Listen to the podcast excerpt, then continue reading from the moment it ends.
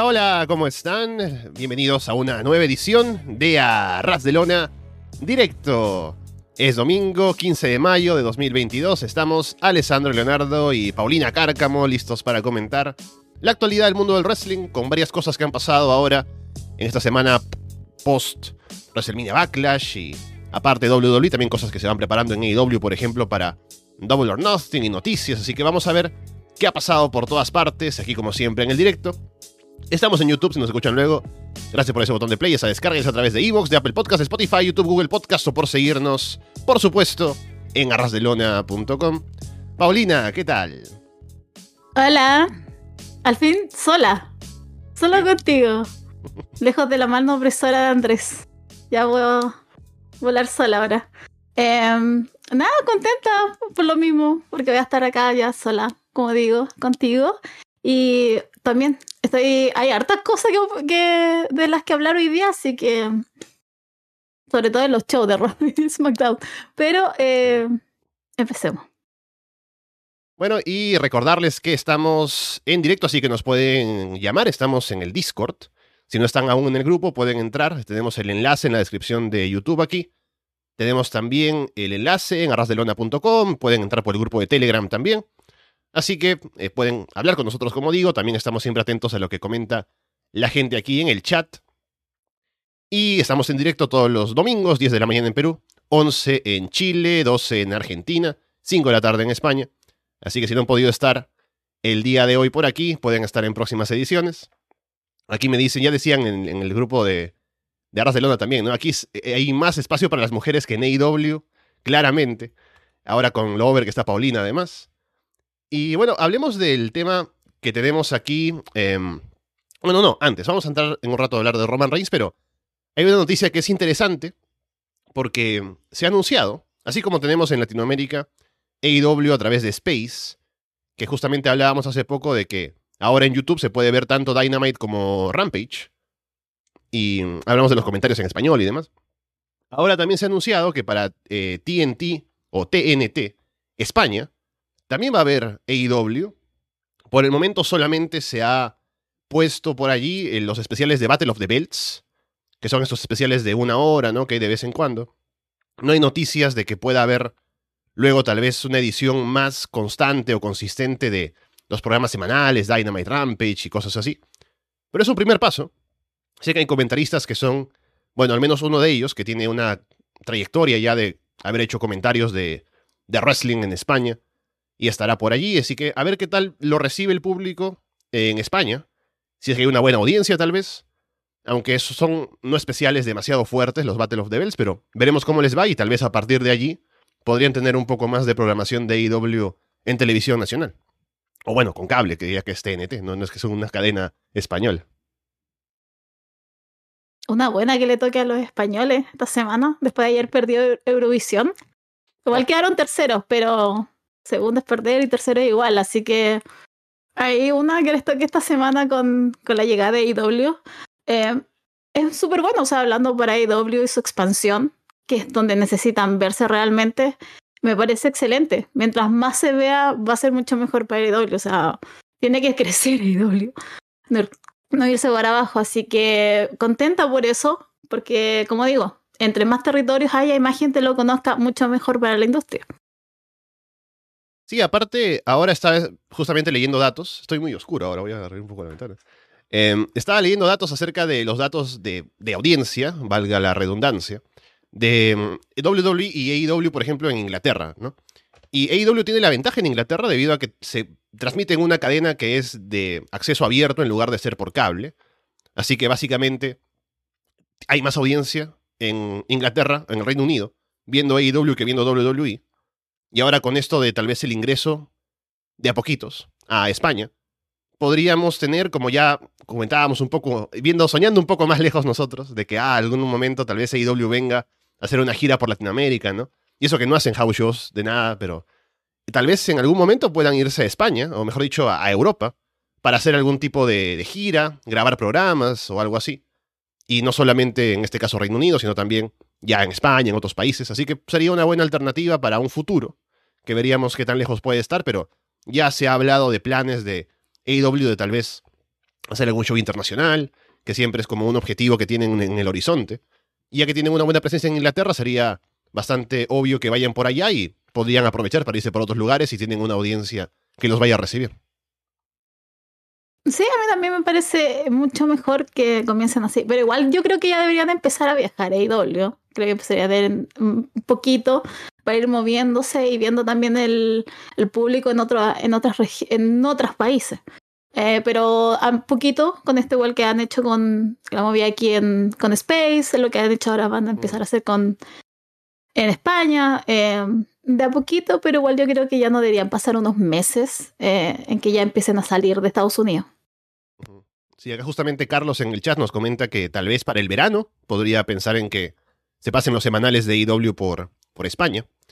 Que por cierto, Carlos, aquí de una manera no tan em, sutil, puedo ir diciendo que habría planes para el anniversary, ¿no? Aquí que estamos con Paulina presente, pero bueno, vamos a ver qué pasa de cara a cuando llegue ese show.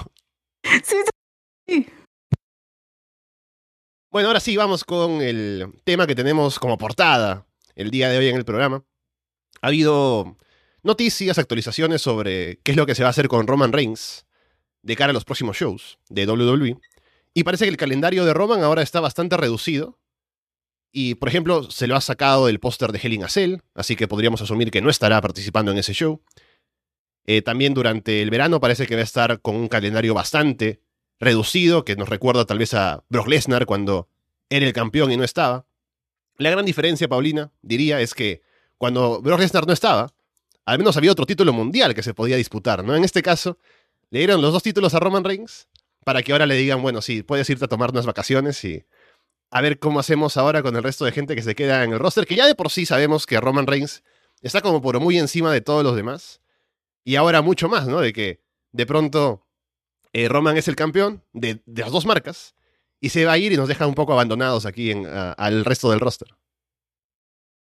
yo bien agradecida con que Roman desaparezca. Yo estoy contenta, realmente yo reconozco al de arriba, al que realmente hizo que pasara todo esto. Eh, por mí que desaparezca los meses que quiera, que aparezca el próximo año, me da exactamente lo mismo, pero lo que no me da lo mismo es que se va a llevar los dos títulos. No va a haber nadie. O sea, aquí hay como dos eh, posibles ganadores que podría ser Cody y podría ser Drew, pero tiene que quedar uno en la W pero no sé en qué minuto lo va a perder porque se supone que se va a desaparecer. Eh, en Helena Cell es en. ¿Cuánto es? Oh, se me olvidó el cuánto no, es ahora inicios de, de junio, me parece. De junio, ya. Es a inicios de junio, entonces va a pasar algo estas tres semanas. Igual en SmackDown, como terminó, entraría Riddle también en la batalla. 5 de junio. Eh, el 5 de junio. Ay, se me había olvidado. Que lo confundí con Double or Nothing. Eh, ya, el 5 de junio. Entonces, tiene que pasar algo antes de esa fecha, porque de verdad que no me imagino cuántos, seis meses, tres meses, sin que se luche por el campeonato máximo de ninguna de las dos marcas. O sea, bien porque se vaya Roman, insisto, yo feliz, pero no estoy feliz porque no se luche por lo máximo que puede tener una empresa, que es el título. Entonces, no sé qué va a pasar ahí. Que, que ya se, se saque uno, si, si ya, ya sabemos que el hombre es poderoso y tiene ambos títulos, pero por favor que deje uno y que se compita. Y preferiría que fuera el de Raw. Sí, bueno, ahora em, es un poco complicado siempre con Roman Reigns porque sabemos que el plan a largo plazo es que llegue a luchar contra The Rock, ¿no? En WrestleMania. Se supone que ese es el plan. Ya lo insinuaron en John Rock, lo mencionamos por acá y todo.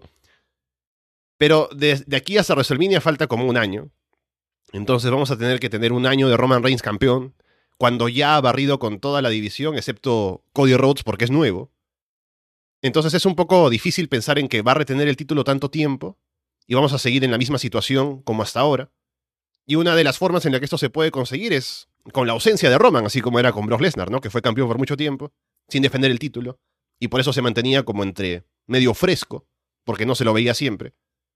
Pero había otro título, como ya, ya, ya decía, ¿no?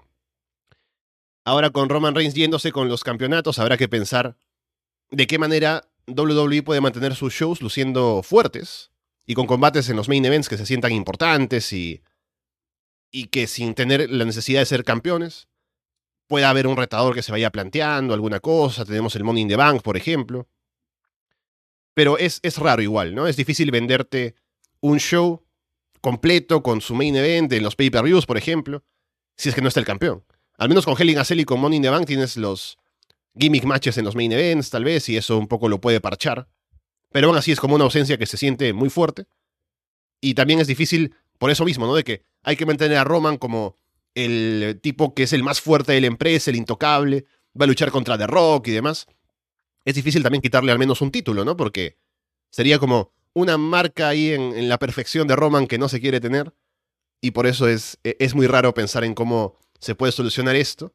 Porque ya se han encasillado ellos mismos, ¿no? En esto de que tenemos que mantener a Roman fuerte, no lo pueden, nadie le puede tocar, eh, pero al final es contraproducente para el resto de los luchadores. Así que a ver cómo manejan esto ahora si es que Roman va a estar realmente ausente tanto tiempo. Después tuvimos em, una noticia esta semana bastante em, curiosa. Fue el tema de Kota Ibushi, hablando en Twitter acerca de New Japan Pro Wrestling. Aunque estoy leyendo ahora comentarios un poco para ver, de no dejar pasar lo de Roman. Em, Randy Orton o, Riddle, por ejemplo. Justamente ahora en SmackDown, que lo hablemos después, hubo un golpe de Riddle a Roman al final, ¿no? Así que algo podría hacerse por allí. Eh, Seth Rollins también podría ser un candidato. Así que, bueno, hay, luchadores, como ya decías, creo que Drew y Cody son como que los nombres principales por cómo se los ha posicionado. Pero también hay gente como Lashley y todo, pero como digo, siempre está el, tema de Roman como de por medio, como que su, su buqueo bloquea a los demás, ¿no? Ahora sí, hablando de Kota Ibushi, él salió en redes sociales, en Twitter, hablar un poco acerca de su situación con New Japan, sobre todo quejándose por el hecho de cómo, luego de que se lesionó y se rompió el brazo allí en ese combate contra Okada, querían que regresara más pronto de lo que era lo recomendable, según eh, lo, el, asunto médico y la salud de él. Y estaban que lo presionaban para esto, que finalmente no se, no se podía hacer, obviamente. Y para esto Ibushi ha salido bastante molesto a sacar cosas en redes sociales, ¿no? A hablar acerca de malos manejos en backstage, a hablar acerca de tal vez algún tipo de acusación, de incluso eh, acoso sexual en las oficinas, algo que tiene que ver con el, dueño o el jefe de New Japan, saliendo a tirar contra Taka Michinoku y Taichi, por ejemplo, por sus casos anteriores de eh, adulterio y demás. Así que ha salido bastante molesto a sacar todo esto a la luz. Y mm, ya está bastante, él bastante claro en el hecho de que piensa que lo van a despedir, no estaría mucho más con New Japan. También me llamó la atención en un momento como un, algún fan o alguien en Twitter le respondía como que, no, Kota, ¿por qué me, matas la ilusión ¿no? de New Japan?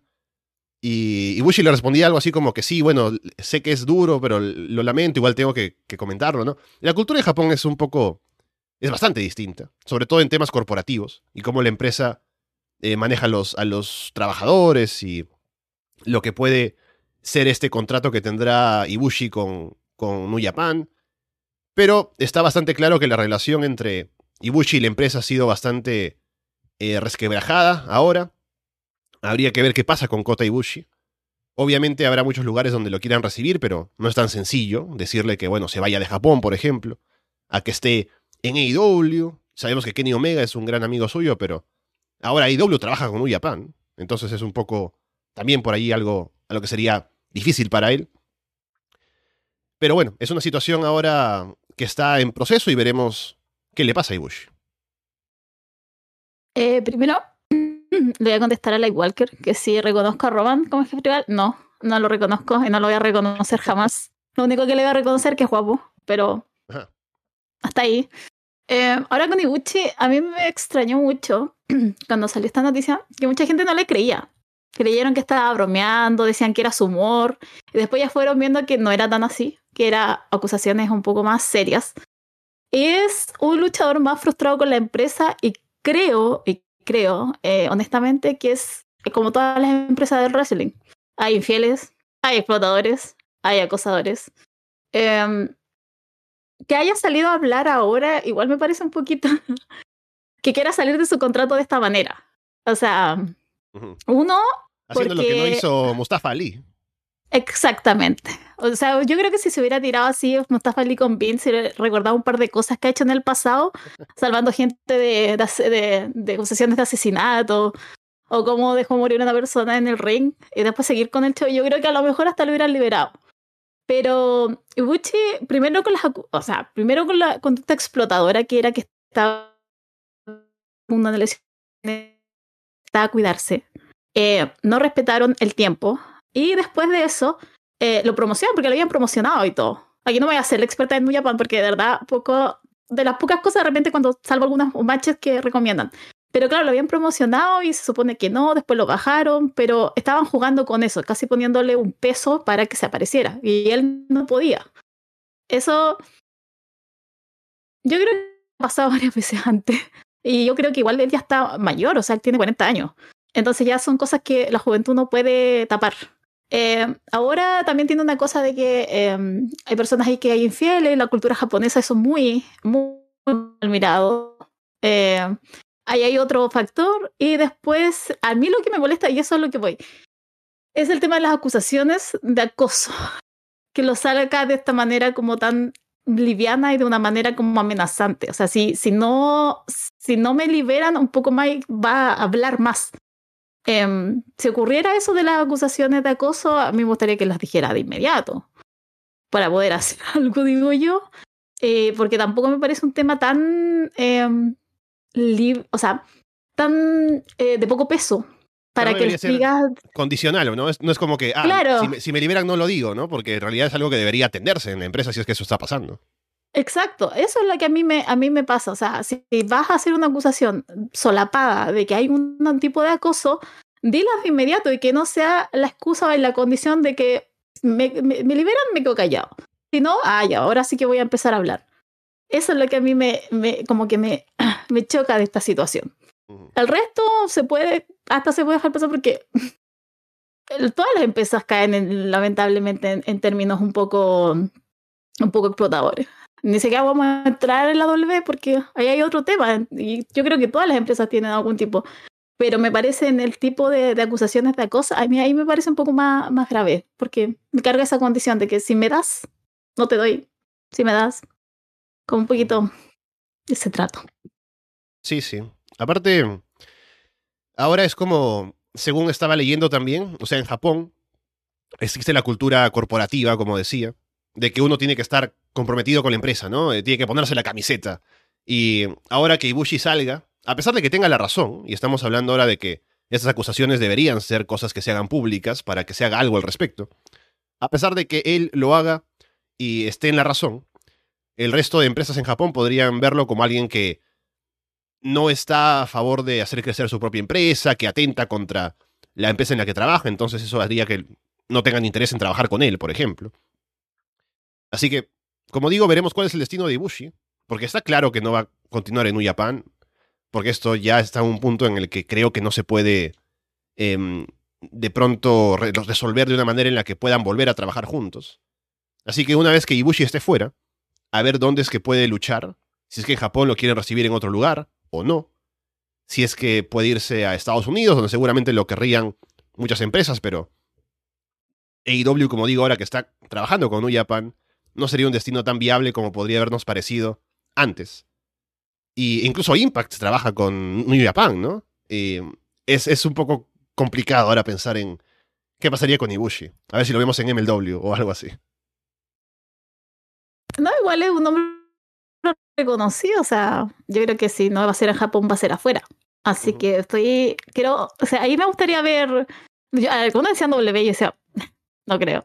Pero claro, después viendo que AW Impact tienen este, relaciones con él, es como, o sea, con New Japan, perdón, eh, es un poco más complicado. Y igual yo no sé en qué posición va a quedar ahora AW, que igual tiene como un, un tipo de lineamiento frente a acusaciones claro. eh, contra mujeres, como es bastante fuerte, como bastante decidido. Entonces, si siguen saliendo cosas, va a seguir esta alianza. Eh, eso es lo que, que, yo quiero, quiero ver a medida de lo que va pasando el tiempo. Pero bueno, no sé hasta dónde va a llegar Ibuchi. Sé si va a salir más declaraciones esta semana. A lo mejor está esperando la liberación. Tiene un tiempo, un plazo para New Japan, pero me gustaría saber, eh, sí, dónde va a ir esta, sobre todo por teniendo en cuenta EW, y toda esta política que tiene frente, frente al acoso y frente al abuso. En algún momento WWE lo quiso contratar cuando era el Cruiserweight Classic, pero estamos en una época muy diferente. O sea, si Bushi no es un eh, gimnasta o jugador de fútbol americano, ¿no? O basquetbolista, no lo van a querer para NXT 2.0, por ejemplo.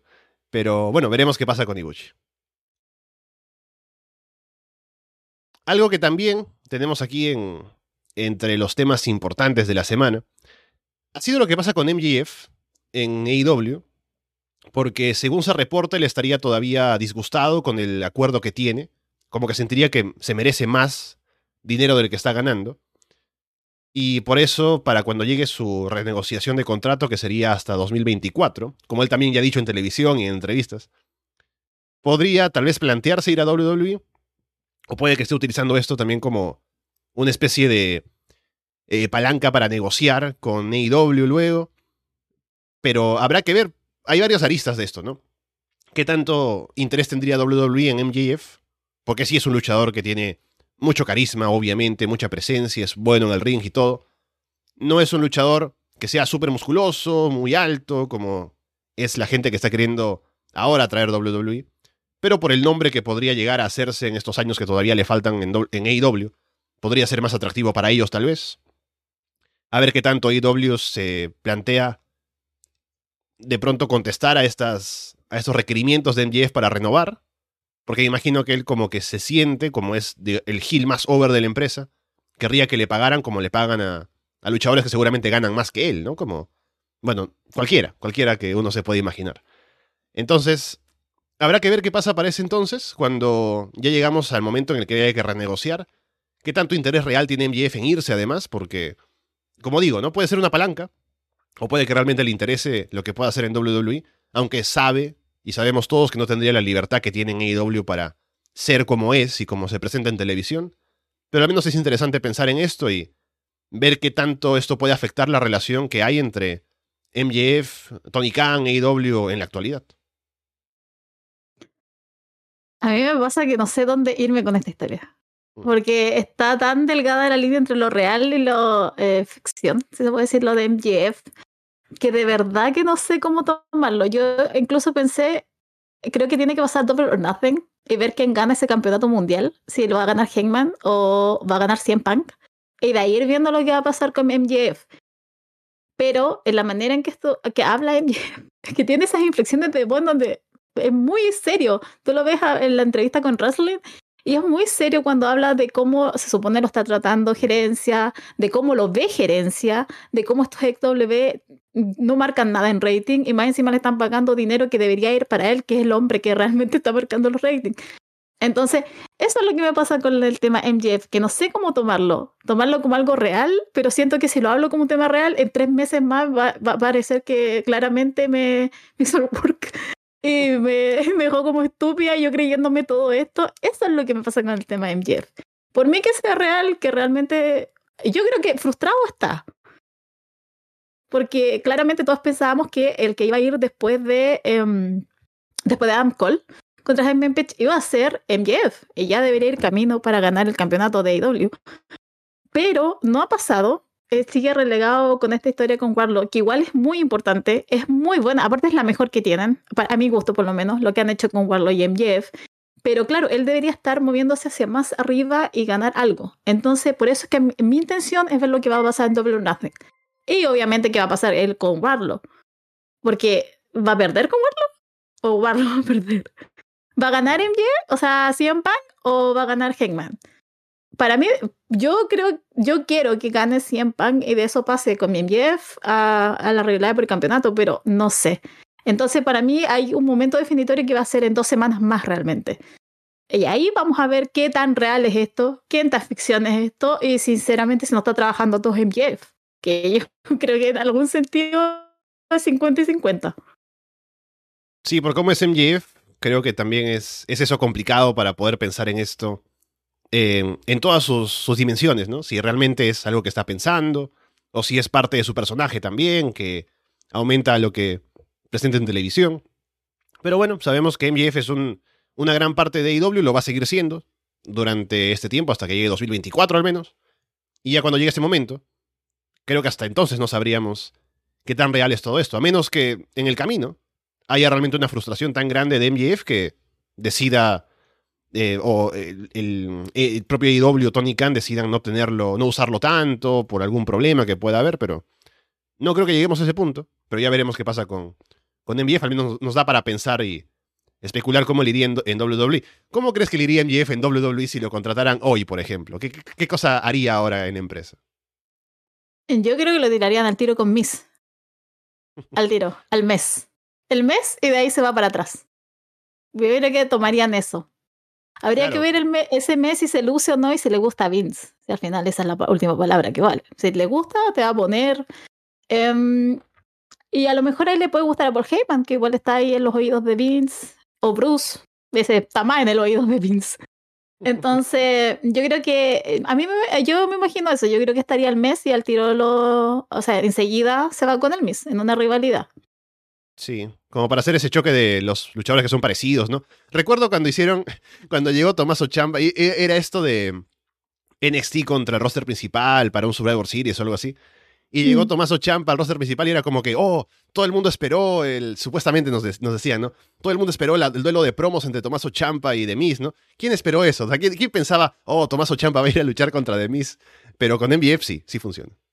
Sí, no, con MJF. Y si es que no va con Demis, va a ir con Cody. Claro. Dijo conoció. Así que, pero en esas dos líneas va a ir porque está novio los Pero ahí lo mismo. Vamos a ver si le gusta Vince y ahí lo irían poniendo un poco más, pero yo creo que va a tener un mes para probarse. Y si es que lo hace bien, va a seguir. Y si es que no, se va a ir para atrás. Aquí dice la gente en el chat, dice Carlos que lo llevan de manager de Mansur, ¿no? El título 24-7 también puede estar en, en la mira de MJF. Pero bueno, veremos qué pasa con él. Hemos tenido también la noticia de la lesión supuesta de Hikaru Shida, por la cual ya no pudo ella ser parte del torneo Owen Hart, que había clasificado y iba a luchar contra Red Velvet. Y esta semana en Rampage salieron a decir que no estaba disponible, que estaba lesionada, entonces pusieron a Chris Statlander como su reemplazo. Luego de esto, salió Shida en redes sociales a comentar en un primer momento de que ella estaba ocupada y de pronto no llegó, o hubo una complicación que le impidió estar presente o que iba a estar ausente un tiempo al menos. Y que ahora dicen que está lesionada y ella recién se entera y cosas así. Se le notaba como molesta. Y incluso decía algo así como que no les interesa el wrestling japonés y entonces era algo fuerte, ¿no? Que una, tal vez cargando contra su propio trabajo, haciendo un lío rush, ¿no? Pero en este caso, luego hubo otro mensaje en el cual con un tono distinto, no sé si tal vez había algo que se aclaró o un problema en, en, el, en la comunicación, tal vez el tema del idioma podría haber tenido algo que ver, pero al final, Shida envió otro mensaje diciendo que, bueno, ella se supone que luego de tener el combate con, con Serena Deep, necesitaba que le evalúen para que pueda participar luego, pero un problema con los viajes, que estuvo en Japón y no llegó a tiempo, y eso fue lo que hizo que no pudiera participar. Y luego le desea que tenga suerte, Chris Statlander, ¿no? Un mensaje mucho más de. ¿Cómo decirlo? De estar en, la misma sintonía con la empresa, ¿no? De apoyar lo que, la decisión que han tomado, de disculparse por no poder estar, pero no en un sentido de que le jugaron mal, como parecía en un primer momento. Y che, hasta un tuit de escribir que IW odia a las mujeres. Estamos en esa, vamos por esa línea, verdad estoy esperando ese tuit. Otra, otra luchadora que está frustrada y está enojada con la empresa.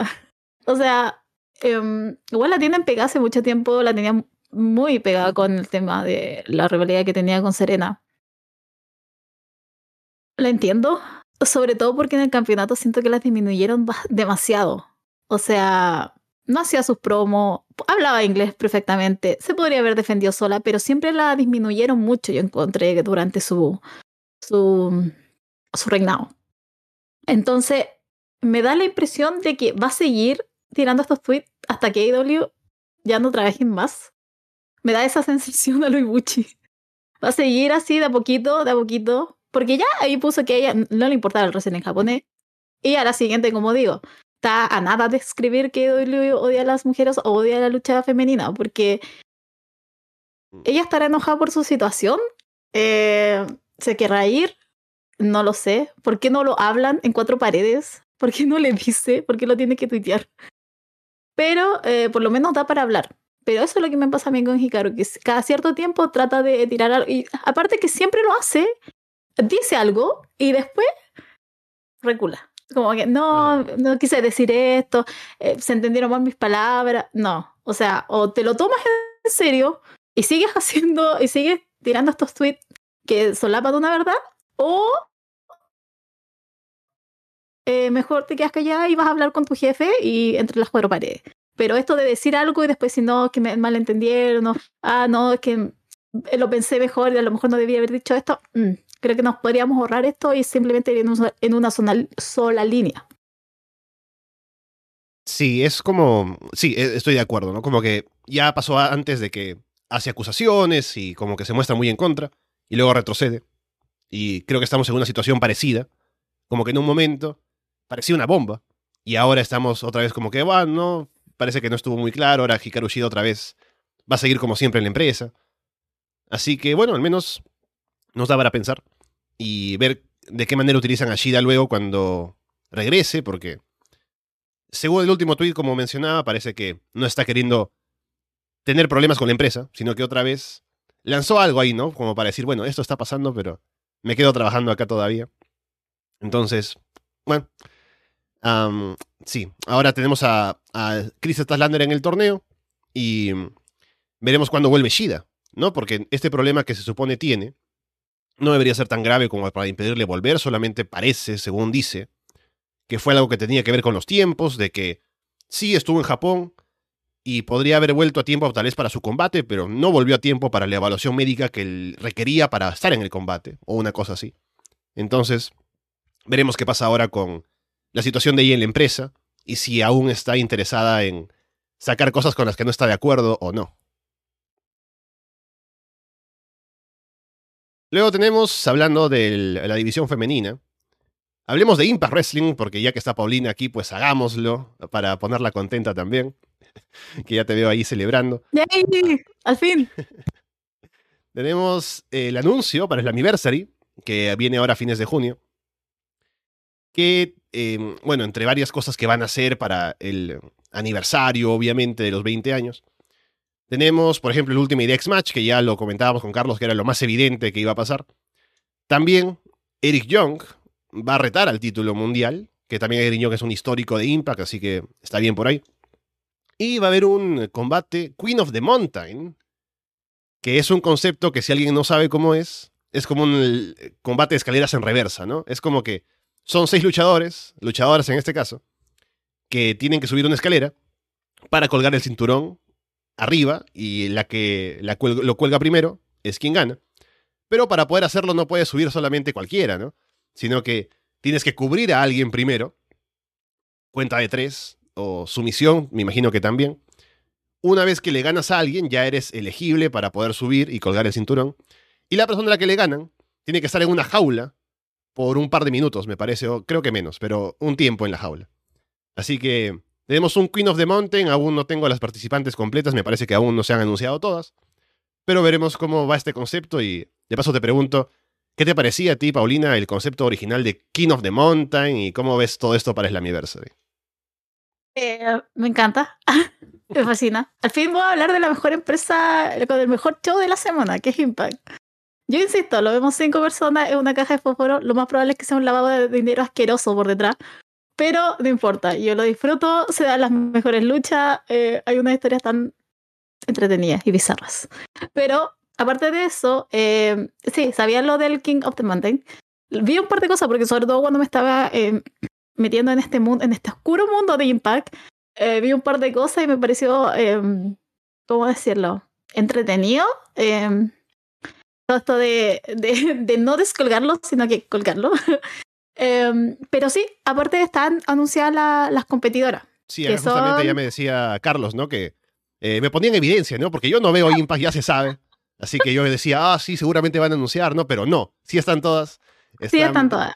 Diana Purazo, Jordan Grace, Chelsea Green, Mia Jim y Tasha Steels. Exactamente. Entonces, eh, todas hay campeonas, vamos a ver quién realmente es la reina de la montaña. Eh, además, yo creo que se van a matar. Yo, honestamente, ahí yo te pongo todo. Pongo, soy capaz de ponerme una foto de que se van a matar en Slammiversary. Y ojalá ganara Touch Steels. Porque tiene que. Tiene que eh, reivindicarse y tiene que estar ahí como ganadora máxima. No me gustaría, honestamente, que lo que se está hablando es que va a ganar Mia Jim. Porque si vuelve alguien y le van a dar un campeonato, es como. Es tan pero es tan. Eh, me enfurecería tanto. Y también Steel está en un buen momento, entonces no le quitemos esto. Eh, posicionémosla como la campeona Impact que es y que gane. Pero todo este concepto de Queen of the Mountain me encanta. Y que bueno, que, y además te habla del buen momento que tiene Impact con las mujeres. O sea, de verdad que a mí me, ganó por ese lado, por lo menos, el knockout. Me, me ganó por ahí cuando lo empecé a ver. Y mm, eso espero. Y que ojalá haga una buena actuación de una Bradshaw, porque siento que quedó muy mal después de lo que pasó con AEW. Con. Pero eh, siento que las cinco son increíbles y se van a matar y estoy dispuesta a verlo ese día. Sí, em, acá Carlos también, eh, justamente aprovecho para decir que más tarde sale Puerta Prohibida también. Y bueno, también estamos, hemos hablado con Carlos en, los, en el último par de shows que comentamos de Impact, de que Tasha Steels no ha convencido tanto como campeona, entonces sería una buena forma de quitarle el título sin ganarle directamente. Así que pienso que podría ahí apostar por alguien más, que ya hablaremos de quién podría ser. Pero el concepto me gusta también. O sea, yo recuerdo cuando empecé a ver Impact, TNA, ¿no? Había estos conceptos raros como el, el Ultimate X, este King of the Mountain, que es como al menos diferente, ¿no? Apuestan por algo distinto y se convierten en conceptos que parten de ser algo que tal vez no es tan convincente, es como que muy salido de lo que uno normalmente ve. Pero una, un combate de escaleras en reversa, ¿no? Está bien. Y basta que se ordenen, que lo puedan trabajar bien y seguramente estará entretenido de ver. Y son buenas luchadoras todas, así que ya veremos qué puede salir de todo eso. Y yo, yo sí apostaría por una nueva campeona, así como ya comenta por aquí Carlos. Ya estamos en desacuerdo con Carlos, que me, dice, ¿cómo que buen momento? Un buen momento déjame, déjame vender acá la, déjame vender a Impact, por favor. Pero está en un buen momento. Y no, pero yo de verdad quiero que gane tacha. O sea, siento que las otras cuatro no. Es que se resten un ratito. Yo ordeno un ratito. Un ratito al lado. Dejemos, por favor, que suba un poquito más tacha. Y esto le serviría bastante. Después, ¿qué más tenemos para comentar aquí de la semana? Eh, hemos cubierto todo excepto una cosa más antes de los shows semanales, que es lo que pasa con Dominic Mysterio, ¿no? Parece que se está vendiendo que seguiría lesionado luego del ataque de Birma Han o algo así. Pero en resumen es como que ahora que Rey no se encuentra porque parece que está atendiendo alguna lesión o algo, no quieren utilizar a Dominic por su cuenta porque sienten que no está preparado, que puede que sea cierto. Pero, más allá de eso, no están interesados en tenerlo a él haciendo cosas o prepararlo o querer venderlo de una manera distinta a como es solamente el hijo de Rey y estar como pareja y juntos así. Entonces, lástima para Dominic, que no ha tenido un buen desarrollo, lamentablemente, por, eh, en gran parte por ser hijo de Rey Misterio, que quisieron aprovecharlo directamente, ponerlo en el roster principal, hacer cosas. Cuando ahora sería un buen momento para que vaya a NXT 2.0, por ejemplo, una cosa así. Pero no. Eh, es o Dominic, hijo de Rey, o nada. Así que el pobre Dominic ahora mismo está en el limbo en WWE. Uf, que Dominic le falta tanto a ese niño. Falta tanto. Que 2.0 diría sea level up. Un ratito. Ahí. Que está haciendo unas luchas. Que gane nomás. Todas las semanas. Si nadie le va a importar ahí. Em, no sé qué decir aparte de eso. Es que Dominic nunca ha convencido y sabemos ya por qué está ahí. Porque es el hijo de, de Rey. Nada más. Y ahora que no está, él tampoco va a tener planes porque simplemente no llama la atención. Entonces, me parece lo más sensato que, que esté relegado en una parte eh, de oscuridad, pero no sé qué guerra se podrían, podrían incluirlo en, el, en la storyline de NXT 2.0 con el legado. Podrían ingresar a, a, esa hermosa a esa hermosa comunidad narco. Pero por ¿Qué eso, pasa? Rey Misterio luego lo encuentra juntándose con esa gente y dice, no, ¿qué ha pasado con mi hijo? ¿No? Ahora me viene con dinero a casa que no sé de dónde sale, ¿no?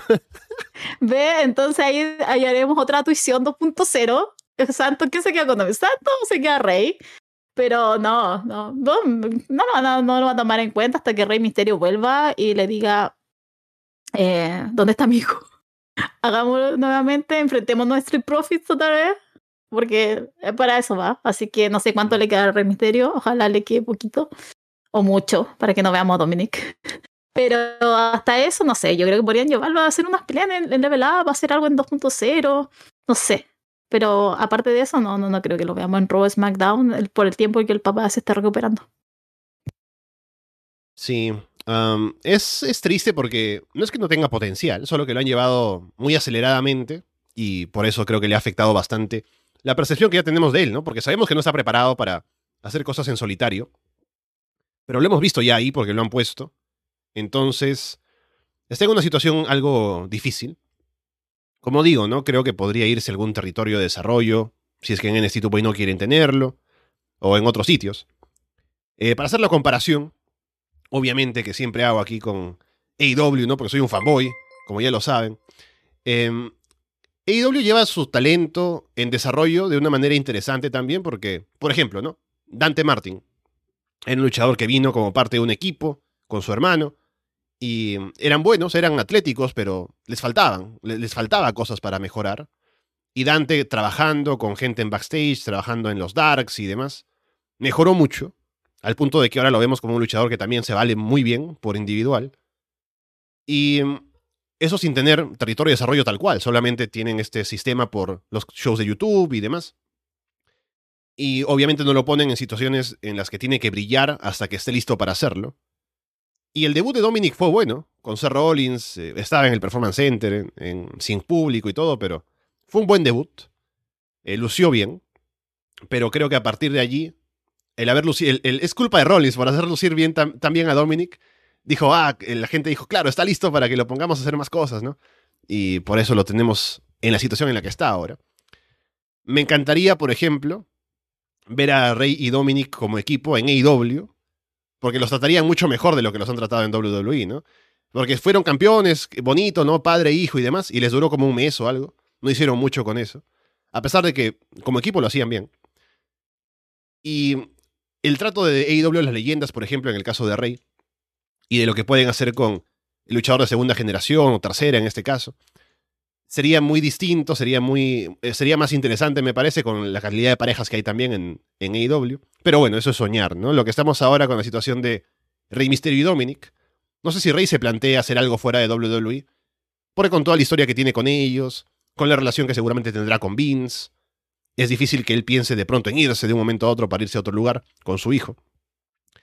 Pero tal vez pensando en, en, su, en su hijo, y si se da cuenta de lo que está pasando, que necesitaría darle otro giro a la forma en la que están llevando el desarrollo de él, podría tal vez plantearse un cambio, ¿no? Pero creo que le falta a Dominic crecer por otros lugares en los cuales no tenga que brillar todavía y que luego cuando esté listo lo veamos otra vez con protagonismo en los shows o haciendo algo en lo que está ahora metido. Sí, es que aparte lo que pasa con la W es que un poco como que ellos tienen mucho tiempo para invertir en que haya una proyección, como en entrenarlos un poco más. O sea, ya van a hacer otro recorte, creo, en NXT, por lo mismo, porque hay gente que ya no está haciendo no está haciendo las mejorías que debería estar haciendo según ellos en el tiempo que están. Entonces, tampoco creo que a Dominic le den ese, ese tiempo y por lo mismo, o sea, yo creo que se está salvando solamente porque es hijo de Rey Misterio. Pero, como digo, vamos a tener que ir viendo cómo va a medida se va se va dando, pero sí, lo veo complicado. Estaba complicado el Dominic. Bueno, con eso podemos pasar a hablar un poco de los shows semanales de Raw y SmackDown, que tuvimos un par de cosas interesantes por allí. En Raw, habían anunciado que Cody Rhodes iba a luchar contra Theory por el título de los Estados Unidos. Y quién aparece si no Seth Rollins para atacar a Cody, porque la rivalidad tiene que continuar Así que seguramente se planteará algo para Hell in a Cell. Que mm, ya hemos hablado de lo difícil que era pensar en que Cody Rhodes le ganara dos veces seguidas a Seth Rollins, y lo hizo. Y ahora hay que pensar en tres veces seguidas, ¿no? Porque estamos en el ascenso de Cody Rhodes, y hacer que pierda ahora contra Rollins es como que frenar ese avance, que sigue siendo la novedad, Cody está muy bien, pero otra vez contra Rollins. Entonces, seguramente será hasta en Hell in a Cell y todo, y con el combate Hell in a Cell. Pero veremos qué pasa ahora con esta, este tercer combate que habría seguramente entre Seth Rollins y Cody Rhodes. En primer lugar, yo vi Raw. Este es el rostro de alguien que vio las tres horas de Raw el día lunes. No me respeto, no me amo, tengo cero autoestima. Yo veo las tres horas de Raw los lunes. Vamos al tema ahora. Eh, yo no tengo problemas con que haya una tercera vez. Yo sé que Andrés estaba con ataque la vez anterior y hay varios que están con ataque porque, ay, la tercera vez, ¿por qué Seth Rollins? Y Cody, eh, yo digo, sí, voy, a, voy con todo. O sea, ya se veía venir que iba a atacar Seth Rollins en este combate, que igual estuvo muy recomendable. Está muy recomendable el Seth Rollins versus Austin Theory. Estuvo bien bueno, bien entretenido. Austin Theory es un maldito, pero es muy entretenido. Y eh, como digo, a mí no me molesta porque siento que es lo mejor que han hecho. O sea, las promos que han tenido.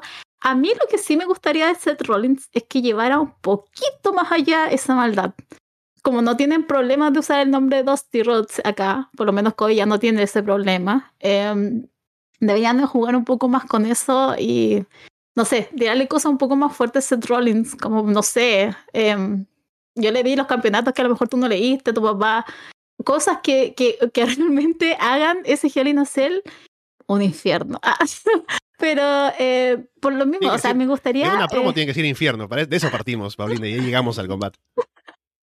Ya, va a llegar el lunes. Te lo vamos a ver.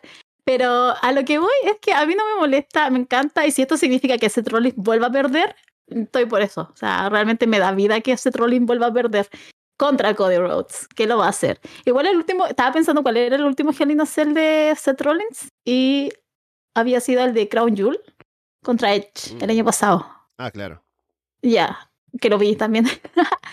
Eh, pero estuvo entretenido y ese fue el mejor de esa, no- de esa jornada. Así que, no, a mí, a mí por lo menos me gusta la química que tienen esos dos, pero me gustaría que eh, lo que queda para el Hell in a Cell, Seth Rollins se mandara ese, ese level up de maldad y empezar a sacar más cosas a, Cody, porque no sé cómo van a sostener eso, sí, eso, eso es lo que me produce más curiosidad, cómo van a sostener esto y que realmente reviente en Hell in a Cell. Claro, si vamos a seguir con el mismo combate, no deberíamos seguir en la misma, el mismo tono, ¿no? Que hemos tenido hasta ahora. A ver si cambian un poco para que llegando a a Cell tengamos una rivalidad que sea como eh, lo más fuerte que pueda ser. Aparte, si sabemos que Roman no va a estar en el show, tendría que ser el main event y un combate que se sienta grande por eso mismo. Que justamente cambiaron la cara de Roman en el póster por la de Cody al frente, ¿no? Entonces, seguramente por ahí van los tiros. Y veremos qué pasa de cara a ese show, que también pienso que Cody tendría que ganar otra vez. Porque que arranque con esto, entre con mucha fuerza ahora WWE y mm, esté planteándose para un retador para el título de Roman, alguno de los títulos o los dos, para SummerSlam o algo. Pero me parece que es una buena idea construirlo de esa manera, a pesar de que sacrifiquen a Rollins, que al final no le afecta mucho, porque es Rollins igual, así que creo que estaría bastante bien. Y acá, como dice la gente, ¿no? Referencia de que Rollins va a level up, ¿no? Que Paulina también le echa ojo a ese show, que yo no sé cómo hace, ¿no? Es como, yo escuchaba también a, Andrés hablando de esto, de cómo, cómo puede ser que Ging vea NWA, ¿no? Y Paulina vea level up. Tenemos tiempo, supongo, los dos. Eso que yo tengo un trabajo de 8 a 5, 8 a 6 de repente y todavía veo, toda la semana, no sé cómo lo hago, pero veo. Hay tiempo, no, no hay vida social. Sí, Carlos decía lo de Ging ahora que, que me- me criticaba de paso por no ver Impact, ¿no? Pero bueno. Eh, veamos lo siguiente de Raw. Hubo un Bianca Belair contra Asuka por el título femenino. Y quien interrumpió fue eh, Becky Lynch, haciendo que el combate terminara sin ganadora y metiéndose con las dos. Entonces, podría ser que estemos en camino a una triple amenaza por el título. Asuka ha vuelto hace poco, entonces habría que aprovechar tal vez ese impulso que tiene de haber vuelto recientemente. Seguimos con el conflicto de Becky contra Bianca desde WrestleMania. Entonces podría haber algo por allí estaría bastante bien, porque ya de por sí son tres nombres de los más importantes de la división, de las mejores luchadoras, entonces podría salir algo grande que se pueda armar. Y sobre todo, otra vez, ya que no tenemos títulos mundiales, ¿por qué no reforzar los títulos femeninos, no? Ahora con Ronda campeón en SmackDown, con Bianca y estas posibles retadoras en Raw, podríamos tener al menos ese ascenso de los títulos y que pase algo más interesante por ahí. Yo odio a Becky Lynch. Ahí dice, veo un rostro feliz, se acabó el rostro feliz. A mí me... ah, no la paso. No la paso desde que empecé a ver lucha libre otra vez. Hay algo que me choca y me desagrada mucho en esa mujer. Ya, dejando eso de lado. El combate estuvo bien. Fue bien bien igual ese día. Bien Belair versus Asuka. Becky estuvo en comentario. Es más, entró ella primero. Con toda esa gran entrada que tiene de Big Time Beck. Mm. Se metió al final. y después, eh, sí, o sea, por Star Power, obvio que va a estar Becky. Eh, ahora que dicen que Roman se va a ir y que quieren eh, que los que como estaba leyendo ahí que se fueran los femeninos que van a hacer unificación después los femeninos. Ah, de nuevo van a hacer el Becky to Belts es ya. Eh, entonces eh, bien por las tres supongo pero a mí no me pasa nada honestamente. Y me da que yo creo que a lo mejor acaba de ser que se lleve el pin eh, pero no, a mí honestamente no, no me pasa nada con esto. Lo entiendo, lo acepto, es la W y lo más probable es que a lo mejor, honestamente, tal vez Becky Lynch termine de campeona en... ¿Cuándo era? ¿5 de junio? En Cell. sí. Sí, sí. Ya, puede ser eso. Entonces, y ahora si no tenemos un nombre como Roman, la que sí yo supongo que es Becky en Star Power. Entonces me da un poco de temor y claro, teniendo a Ronda Rousey de campeona en SmackDown, más miedo todavía me da de las cosas que pueda salir a partir de ese día. Sí, ahora eh, no sé si estamos en camino. Sí, estamos un poco en camino a unificar todos los títulos. Tenemos el de parejas también. El de mujeres podría ser, ¿no? Me pregunto cuál es la filosofía ahora de WWE. Porque dirán, hemos unificado el título, los títulos principales. Unifiquemos todos para que tengamos así el, el roster uniforme y que los campeones se muevan de una marca a otra. Para que no sea solamente el título principal. Es un poco raro por el manejo de, de pronto los buqueos y que aparece en cada show pero si ese es el camino. También veo un poco eso de, de lo que mencionas, ¿no? Becky Lynch contra Ronda Rousey, ya hubo una historia atrás, podrían intentarlo otra vez. No me gusta mucho el concepto. O sea, si se maneja bien, hemos visto que el de Roman no se ha manejado del todo bien ahora con el título unificado, entonces eh, no le tengo mucha fe. Veremos qué pasa con el título de parejas. Pero no me gusta tanto la idea de unificar todos los títulos porque no les tengo confianza en cómo lo vayan a manejar. Me ibas a decir algo, Paulina, pero igualmente añado que. Ah, no, que a nadie le gusta. A nadie le Sí. gusta esa idea de, de Becky Lynch contra Ronda Rousey y unificar los títulos. Pero tengo miedo que ahí es donde va a ir porque simplemente la W. ¿Para qué vamos a hacer algo nuevo? ¿Para qué vamos a usar chicas de, no sé, eh, mujeres de NXT 2.0, subir a Toxic Attract- Attraction? Mm. ¿Para qué vamos a hacer eso si podemos repetir lo de hace tres años atrás? Sí. y, bueno, no todos los combates en Hell in a Cell, en el pay-per-view, tienen que ser Hell in a Cell para que sean grandes, ¿no? Un combate entre las tres, por ejemplo, puede ser un combate grande que no necesita la jaula y se siente un combate importante, así que veremos cómo manejan también qué combates son Hell in a Cell de cara a ese show. Que por cierto, ya que no lo anoté por acá, solo mencionar que eh, se anunció un eh, Lashley contra Homos mañana en Raw, que es un Steel Cage match, ¿no? No sé si será como eh, Steel Cage por ahora para Hell in a Cell en el pay-per-view o algo, pero ya veremos qué O pasa. sea, todos sabemos que es así, o sea, todos sabemos que es lo mismo, o sea, No, maldita sea, hay que ponerle un techo a esta jaula porque Homos es demasiado grande, ¿no? Y así llegamos a Cell. claro, no, si no va a ganar Lashley, o sea, va a meter en VP, o Moss va a quedar otra vez como el débil y para que después gane Angelina Cell, porque le encanta hacernos esto a la W. Luego tuvimos en Raw eh, un combate en el cual se enfrentó. eh, ¿Quiénes eran? Eh, RK Bro contra alguien más. Y al final. Ah, contra los Street Profits. Los Sí, y Riddle le aplica un gran RKO al final a, a Montes Ford que salta de la esquina muy alto y lo recibe así. Y todo esto en camino a que luego vayan a, hacer el reto en SmackDown a los, a los usos. Pero estuvo bastante bien ese momento final con, con Riddle haciendo la de Randy Orton. Yo hubiera perdido mi cabeza cuando vi ese arqueo, porque fue precioso. Si no hubiera sido en una pelea Uy, ahí te perdí. que yo mano yo en un combate. Oh, ahí estás. ¿Ahí sí? Oh, oh my god. Ya, ahí sí. Ya, Ahí sí. repito. Hubiera vuelto loca si hubiera visto eso la primera vez. Se enfrentaron la primera vez y sale Riddle con este arqueo. Pero esa pelea la hemos visto cuántas, 500 veces. No, ya, chao, no. No estaba, no estaba cero interesado. Aparecieron y dije iban a pelear. Pero por eso pierden mucho ese tipo de, de situaciones y de finishers. eh, por esto. Porque vemos las peleas tantas veces que al final lo que está pasando es como ya, ok, otra vez, ya sí sabemos, la pelea es casi de memoria. Y pasan estos momentos que son especiales y al final no te producen lo que deberían producir porque, como repito, lo vemos tantas veces que ya es como, ah, ya bueno, lo hizo, la anécdota. Tuvimos la presentación de Rhea Ripley como parte de Judgment Day, que es el grupo de Edge con Damian Priest y demás.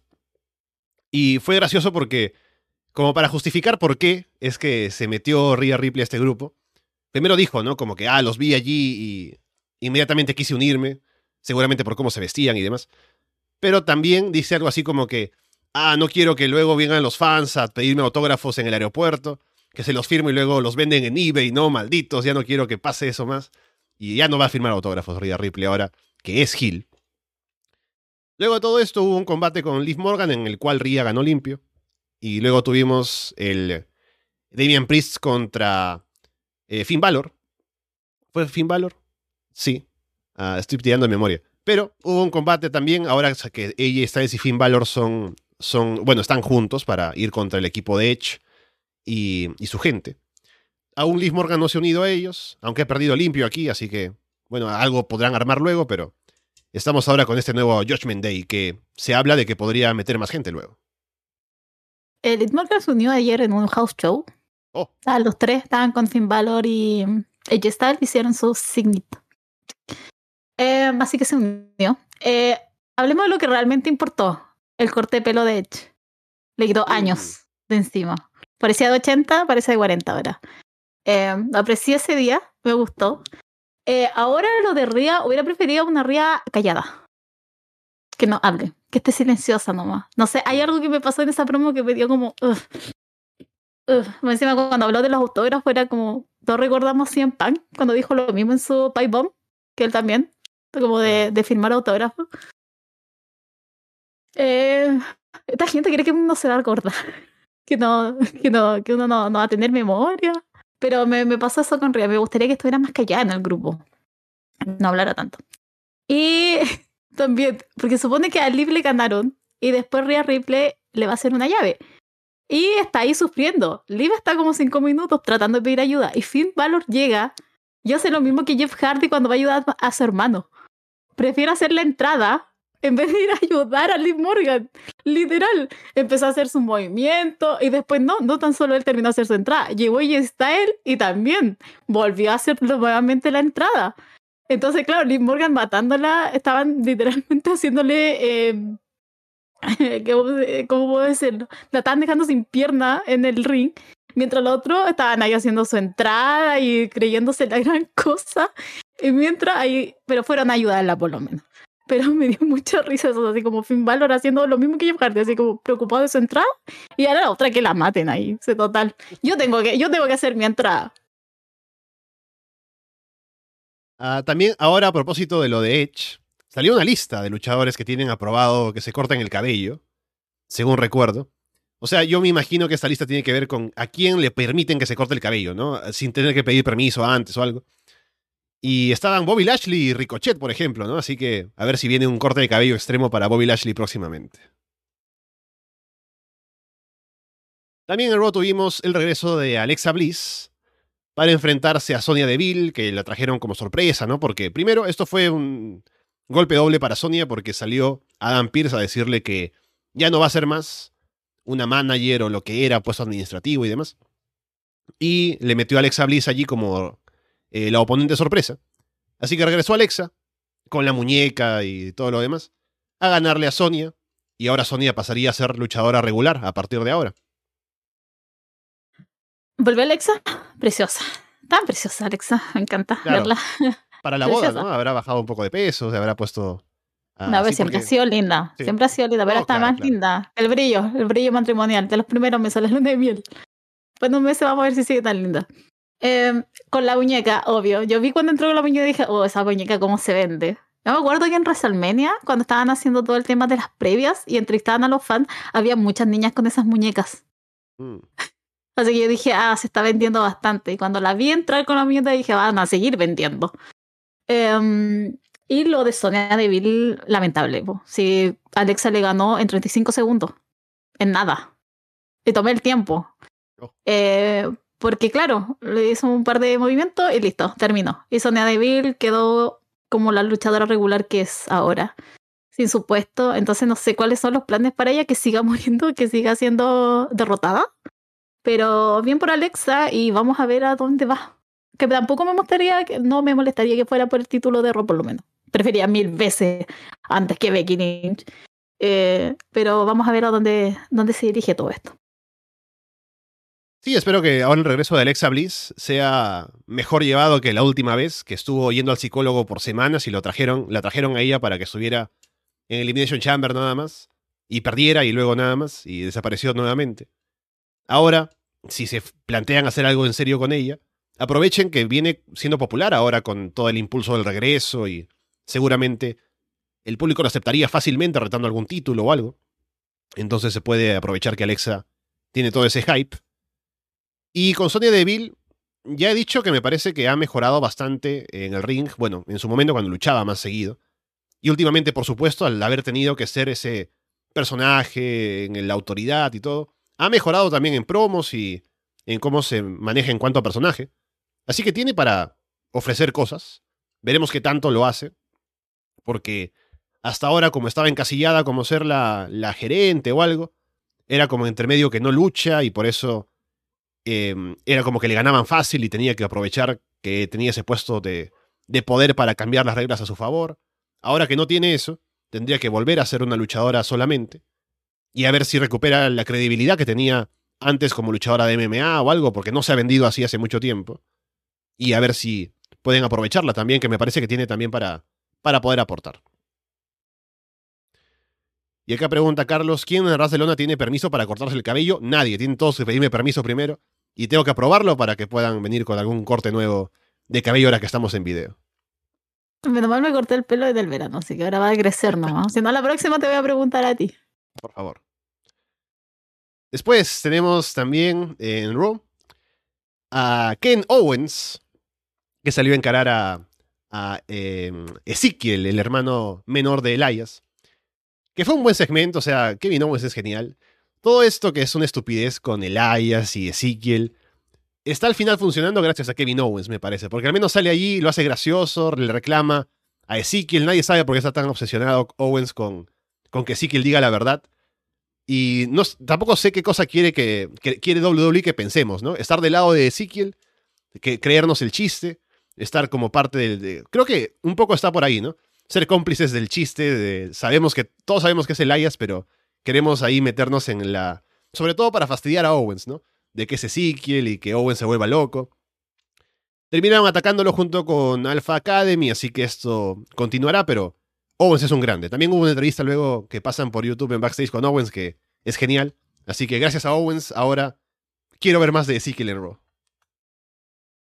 Sí, no, esto lo lleva a Kevin Owens. Es, es eso. Eh, yo creo que eso es lo, lo gracioso de todo esto. Saber que claramente Ezekiel es Elías, pero eh, Kevin Owens está tan descolocado que nadie, como que él cree que nadie nos da cuenta que no está mintiendo, pero sabemos cuál es el chiste. Y también, o sea, igual que tú, es muy buena esta historia. Yo estoy esperando a Kevin Owens con Ezekiel.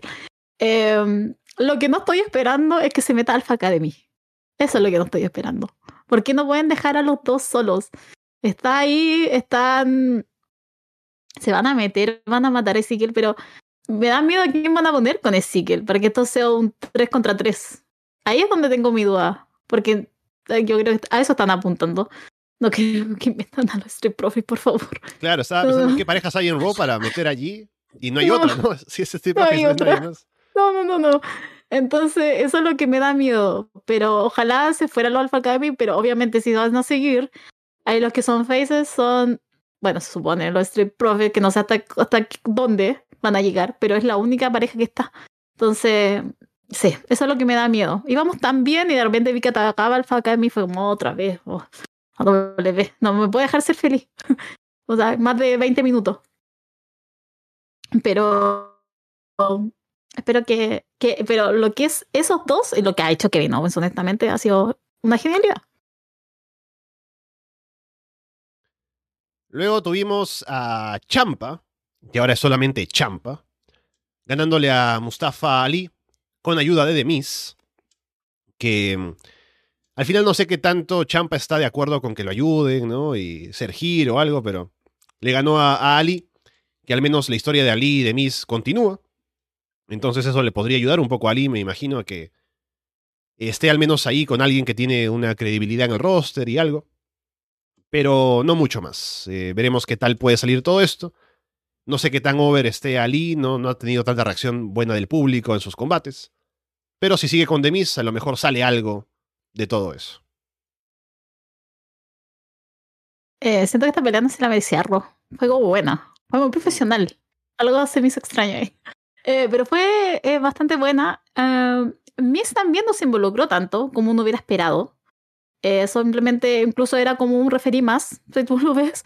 Era como simplemente hasta el final, que obviamente el conteo lo hizo más lento para, para Lee y eh, más rápido para Champa y sería, pero el resto pero, fue un árbitro más. Creí que iban a jugar un.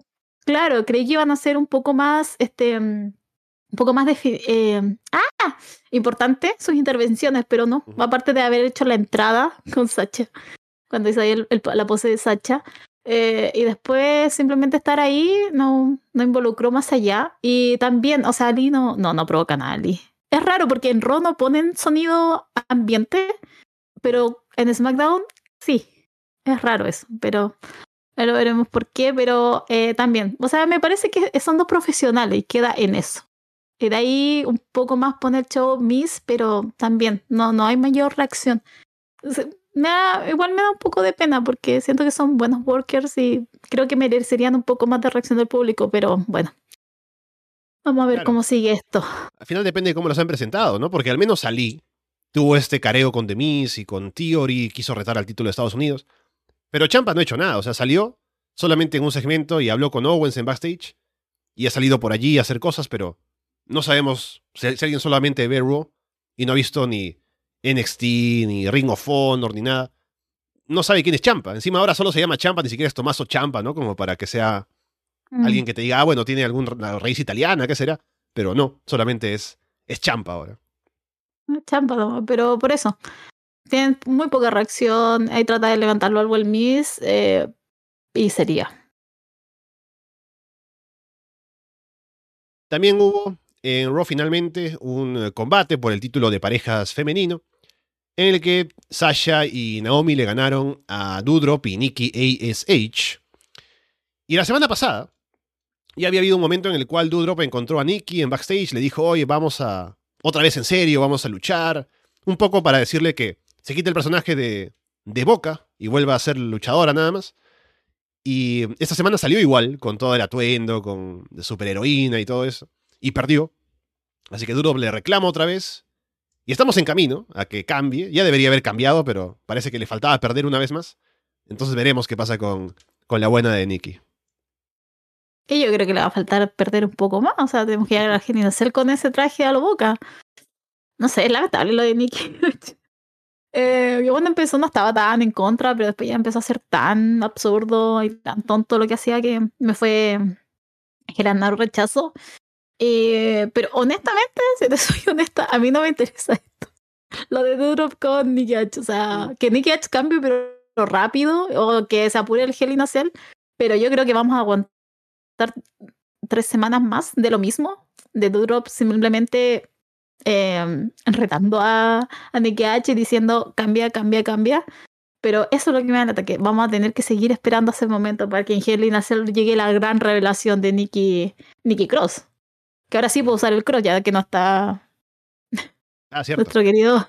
El otro. Claro, el otro cross. Entonces. Por eso. Pero no me importa mucho esto y que pase rapidito, ¿no? Sí, al menos creo que pueden ser un buen equipo. Eh, Nikki y Dudrop. Si vamos a darle un poco de vida a la división femenina por parejas. podrían estar allí haciendo algún par de cosas. Con eso pasamos a SmackDown. Tuvimos a Ronda Rousey saliendo a lanzar un reto abierto. Una promo que no estuvo tan bien, pero al menos algún par, un par de partes en las cuales tenía que hacer énfasis lo hizo bien. Con lo de, voy a ser una campeona luchadora, lanza un reto abierto. Responde Raquel Rodríguez, que sale allí a retar. Que me parece que es como, o sea, Raquel es una luchadora que sí puede estar como para algo así. Pero por cómo la han presentado en el roster principal, como que todavía no era el momento, me parece, porque sale y a nadie le importa. Nadie sabe quién es, solo le ha ganado a Jovers. Y sale allí a retar a Ronda, hacen un buen combate. Competitivo y todo, pero creo que no era el momento. Podrían haber esperado un poco más para que, si iban a hacer esto, sea con Raquel ya un poco más establecida, que la gente la conozca, que cuando salga al menos estén más interesados en el combate, siendo además la primera defensa de Ronda Rousey. Pero por los tiempos no, no fue tanto así. Ronda ganó y poco más. Sí, lo mismo. Eh, podrían haber usado cualquier otro. Hasta Lía y a Chotzi, que creo que están un poco más disminuidas en este instante que Raquel. Como está recién entrando Raquel Rodríguez. Eh, esa sonrisa de Raquel Rodríguez. Que no lo supero. Entra así. Claro, ahora es la batalla de las, de las sonrientes, ¿no? Que claro, de las sonrientes a Ronda y a Raquel que tienen que sonreír ahí para que la gente las quiera. A mí me descoloca mucho la sonrisa de, Raquel, como lo digo, el es como un robot entrando al ring. Eh, claro, y después cuando ya comienza a luchar y se saca esa sonrisa, es otra persona. Es muy... Eh, me encanta verla luchar, porque tiene un poderío, eh, es así, Ronda es así, entonces tiene un poderío. Hubo un momento en que realmente si hubiera otra la campeona y hubiera sido un buen momento para elevar a alguien nuevo que le ganara porque realmente tuvo un poderío bastante eh, significativo durante el combate. No se dejó avasallar por, este, por Ronda. Y que eso también significó ese, todo ese respeto, ese honor eh, que al final lo hace, mm, que Ronda con Raquel. Pero nuevamente, es una pelea correcta, pero el momento no era el adecuado para Raquel Rodríguez. Debió haberse esperado un poco más y haber hecho algo más sustancial. Lo que yo pensaba es que obviamente que esto lo vamos a repetir quizás cuantos meses más.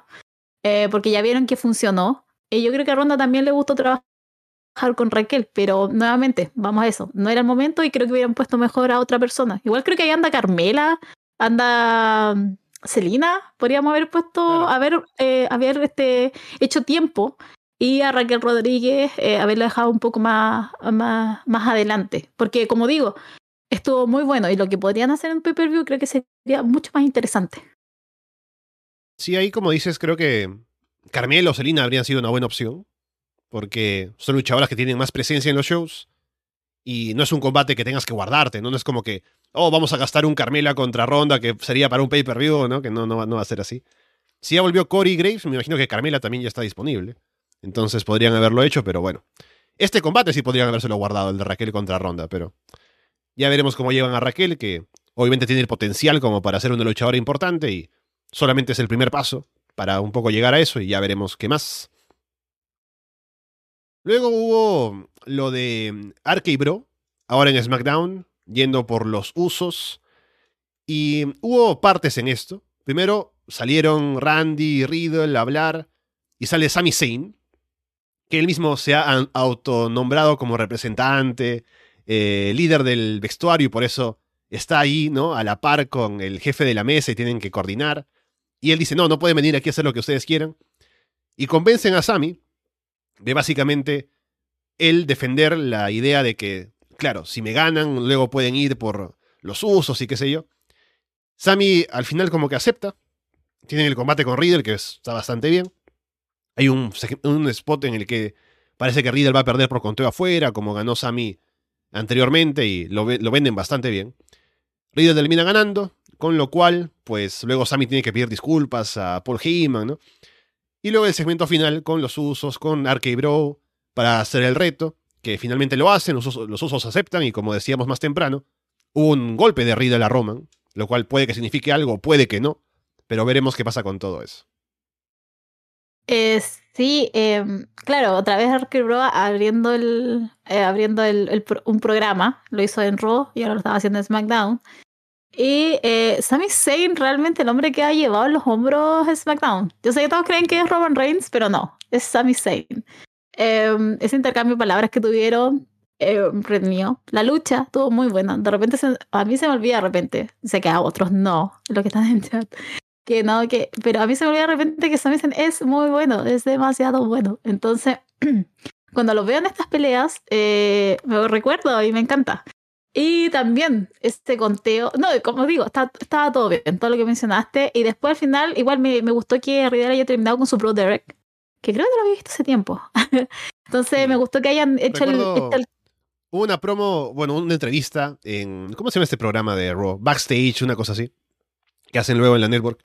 Luego de, los, de los, programas. Creo que sí, creo que es Raw Talk. Raw Talk. Y mm, recuerdo que Randy le dice a Riddle, que, qué buen arque yo, pero creo que tienes que volver al Bro Derek porque ese es mi spot. Y termina diciendo además, eh, Arque Bro 420 dice que vamos a fumarnos su trasero, ¿no? Una cosa así. Así que bastante bien ahí Randy Orton, comprometido con el gimmick, junto con Riddle. Sí, entonces me, me gustó que haya terminado con el Bro Derek y que después, a mí me encanta ver como Randy está tan orgulloso de, de Riddle, como lo vio hacer eso, eh, al igual que el lunes, porque el lunes estaba más sorprendido cuando terminó con el arqueo a, a Montesfort. Eh, y ahora que haya terminado con eso a Sami Zayn, con el Broderick, y lo contento que estaba. Entonces, claro, muy buena instancia para dar, eh, para empezar el show. Y para recordar nuevamente que Sami Zayn es el que lleva SmackDown. Y ahora yo creo que Riddle y Arquebro están llevando Raw y SmackDown.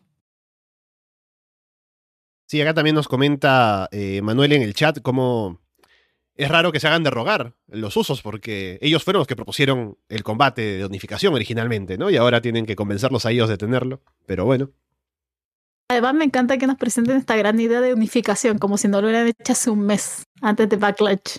Es como, bueno, ahora queremos la unificación. Es como, claro, perdimos la memoria y no nos habían ofrecido esto antes. Luego tuvimos también en SmackDown a Happy Corbin atacando a Madcap Moss, que, bueno, va a atacarlo y el spot final es con la silla puesta en el cuello, así como eh, con Brian Pillman, y le tira el trofeo de Andre Giant encima y le aplasta, y queda bastante bien el spot final porque se ve como que le aplasta la silla y se ve duro.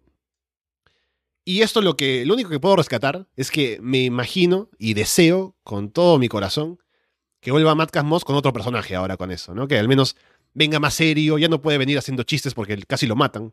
Entonces, un poco si eso le ayuda, bien. Y nos pasamos de ahora a verlo con los tirantes y demás. Me pasa exactamente lo mismo. O sea, que escucho hablar a Matt necesita algo totalmente contrario a lo que estupidez que está haciendo. Yo soy una estupidez. Con esos tirantes, con esos shorts, eh, con esos chistes tan horribles, pero a mí igual me gustaría verlo mucho más serio. A mí me gusta harto Matt Cadmus, debo admitirlo, me gusta bastante. Y lo que ha hecho con Corbin, a mí igual me gusta Corbin. Eh, Baron Corbin en esos tiempos, porque me acuerdo cuando recién empezaba, empezaba, contar, pero cuando recién estaba empezando, a mí me gustaba eh, Baron Corbin, y yo le decía al Andrés, y Andrés me miraba así como, ¿por qué te gusta? Como con cara de desaprobación. Pero a mí me encanta, a mí me gusta. Eh, y con esto, un maldito por la eso a Matt Camus. Y hace que esté en contra de él, pero me encanta tanto que no sé si va a estar tan en contra. Pero lo que más me entusiasma es lo que van a hacer después con Madcast, de verdad. A mí, como te digo, y como te está, estoy sumamente de acuerdo, me gustaría que viniera con algo diferente y ojalá fuera con algo serio, porque creo que da el tono. Sí, de acuerdo, creo que tiene potencial. Es tipo atlético, tiene buena presencia. Eh, es carismático también porque, quitando los chistes malos, se maneja bien el micrófono. Tuvo buenos combates con Drew McIntyre, que le dio bastante ahí como para que luciera. Entonces, si nos comprometemos ahora con que Madcap Moss sea un luchador y no solamente que siga con el gimmick de los chistes, podríamos tener algo allí. Así que veremos qué tal y veremos qué tanto podemos tener una buena impresión de Madcap Moss cuando vuelva y si pedimos que vaya a quitarle el título a Roman meses después. Luego también tuvimos un combate por el título femenino por parejas. Sasha Banks y Naomi defendiendo así como en Raw, esta vez contra Shayna Baszler y Natalia. En una buena lucha, por eso quería mencionarlo. Por lo que vi en YouTube, que no lo vi entero, pero al menos vi las partes finales, algunos spots. Me parece que estuvieron bastante creativas, bastante bien en cuanto a llevar el ritmo, quién entra, eh, cómo se combinan. Y me gustó. Creo que lo manejaron bastante bien. Sasha y Naomi retienen. lo cual no sé si significa que ya nos quitamos esa historia de, de por medio con estas retadoras. Pero estuvo bastante bien el combate y al menos Sasha y Naomi como campeonas le están dando un poco de vida a la división, me parece. Obvio que van a.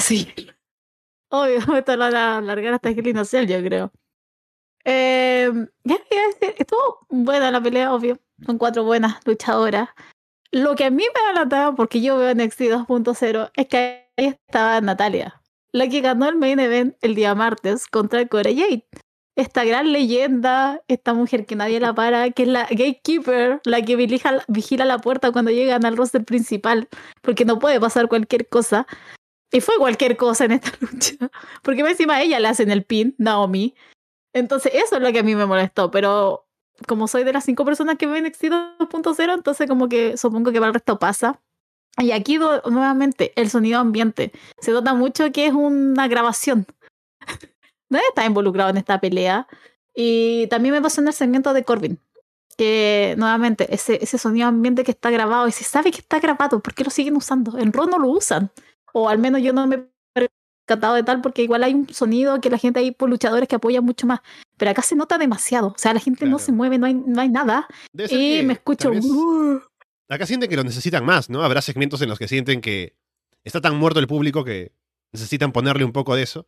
El último ejemplo que me, recuerdo de Raw fue en esa pelea de las pulsadas de Bobby Lashley y Homos, ¿no? Que lo necesitaban, entonces lo pusieron allí, pero será por cuestión de necesidad que aparece más en SmackDown. Y sí, estoy segura que igual lo pusieron esta semana con el segmento de Homos, MVP y Lashley. Mm, cuando Lashley destroza todo y se escucha un público eh", como celebrando que haya hecho eso. No, no estaba celebrando, no le importaba. Eh, acá, acá pregunto si llegué a ver a Corbin con cabello y no. Llegué cuando estaba oh. ya eh, pelado. Y fue mucho mejor, porque a mí, fan fact, no me gusta el hombre de pelo largo. Entonces los vi con ese y yo dije, ah, menos mal que lo conocí en otra etapa de la vida. Y además, siempre a pesar de que tenía el cabello largo, ya se notaba que estaba con un poco delgado aquí arriba, ¿no? Tenía, claro, no, tenía tres pelos. Ese, esos hombres que se aferran a esos tres pelos. Hecho estaba en esa etapa, que se aferran a esos tres pelos que tienen y juran que uno ve, no sé, una cabeza llena de cabello. No, ve tres pelos. Pero no, lo alcancé a ver cuando ya estaba pelado. Y lo agradezco porque me gusta así. Y después, para ir terminando, tenemos otra vez a Drew Gulak, que ahora parece que ya se olvidó de su proyecto de cambiar de carrera a ser entrevistador, ¿no? Y quiere volver a luchar. Habló con Ricochet en backstage, le dijo, mira, que me está yendo mal, ¿qué me recomiendas? ¿no? Y Ricochet, que pues tiene experiencia con que le vaya mal, dice que no, mira, que si sigues esforzando te puedes llegar así como yo a ser campeón. Y por eso Gulak se envalentona y va a encarar a Gunther. No sé cuál era su plan, pero no le sale bien. Gunther lo mata y le deja un chopa al pecho. Así que bueno, al menos Gulak está ahí queriendo luchar. Y veríamos más de él en SmackDown, pero bueno, poco que hacer contra Gunther. Esto fue tan homoerótico. Dime que no. Eh, Gunter, que aparte el público le estaba gritando Walter. Ah. Eso sí, eso sí fue verdad. Escucharon Walter. Em, lo toma lo acerca, después lo tira contra la puerta y le saca, le arranca, no, no le saca, le arranca la bolera y le hace el chop. Por favor, búsquenlo. Dígame si eso no es erótico. Porque de verdad, fue demasiado. y dije, teníamos que llegar a este Acá la, la imaginación vuela de los. No, es más. Voy a poner a escribir más ratito mi fanfiction de Gula con cantar, porque de verdad fue muy ese acercamiento esa, y después ese arranque de polera, ¿qué, fue eso? Me extrañé que no lo besara. Pero no, le hizo el chop, que a lo mejor para él es mucho mejor. pero me dio mucha risa. Yo de verdad, yo no, no yo dije, después volví a verlo y dije, mm, no sé qué va, va, a seguir pasando aquí, pero si siguen estos segmentos en backstage, estoy, estoy a bordo con esta, con esta rivalidad. Y como la pobre Gulak, ya dejen de humillarlo. Sí, bueno, al menos tendrá ahí un poco más de espacio para hacer cosas, a pesar de que lo vayan a ganar, sobre todo si es Gunther y que sea ahí, pero que sea luchador otra vez, porque me sorprendió verlo como entrevistador ese par de semanas. Si querían usarlo más en ese rol, pero parece que no era permanente solamente para que pusiera over a Charlotte y Ronda y que ahora, eh, bueno, esté haciendo cosas nuevas, pero bueno. Eh, no es que le vayan a dar nunca tantas oportunidades, pero al menos verlo allí luchando da gusto. Y bueno, con eso estamos ya por terminar con la hora de programa, vamos cerrando, ha sido un programa interesante como siempre aquí hablando de lo que va pasando en el mundo de wrestling y seguiremos con la cobertura aquí en Arras de Lona como ya lo saben. Estamos con siempre los directos del, domingo, tenemos eh, Prohibida que sale más tarde también. Y para la gente en el Patreon tenemos Florida Vice, tenemos Monday Night, tenemos también ahora Florida 2.0 con Paulina y Andrés hablando de NXT. Entonces mucho contenido, si nos acompañan aquí cada semana y siempre la gente con un agradecimiento especial para que nos apoyan en el Patreon. Y bueno, Paulina, estaremos hablando, eh, al menos estaré escuchando lo que van comentando, que siempre me gusta mucho lo de NXT 2.0. Y seguramente hablaremos en algún momento para otras cosas. Así que bueno, gracias por estar aquí en el programa y ya veremos para cuándo sale otra así. ¿Cuánto demoramos en hacer caer a Alessandro para que vea NXT 2.0? ya. Oh, vamos, por los, vamos primero con el podcast y ya, pues ya lo vamos a tener ahí viendo en los martes o después los, shows semanales. Em, gracias a toda la gente que ha escuchado hoy día y los que están también en Patreon, los que están escuchando Florida 2.0 y todos los otros programas que, que ofrece Arras de Lona. Y eh, diría lo que dice André, ah, del, cómo apoya para el de los audios, el soporte de los audios, no sé. Claro, claro. Eh, ya. Ya lo saben, la gente lo sabe. Aquí ya, ya lo sabe, ya, lo sabe. ¿Qué más le voy a decir? ¿Qué más le voy a decir yo? Después lo escuchan ahí en una en lo que ya estaba Andrea y lo escuchan al final del programa. Eh, y eso, pero, pero muchas gracias, sobre todo por la buena onda, por eh, han sido muy simpáticos. Y todavía no he visto nada en contra mío. Así que sigamos así. Sí, aquí estamos siempre una bonita comunidad aquí en Arras de Lona. Si no están en el Telegram, pueden unirse. También en el Discord para llamarnos por acá. Así que ya saben, todo está en arrasdelona.com. Por ahora los dejamos de parte de Paulina Cárcamo y Alessandro Leonardo. Muchas gracias y esperamos verlos pronto.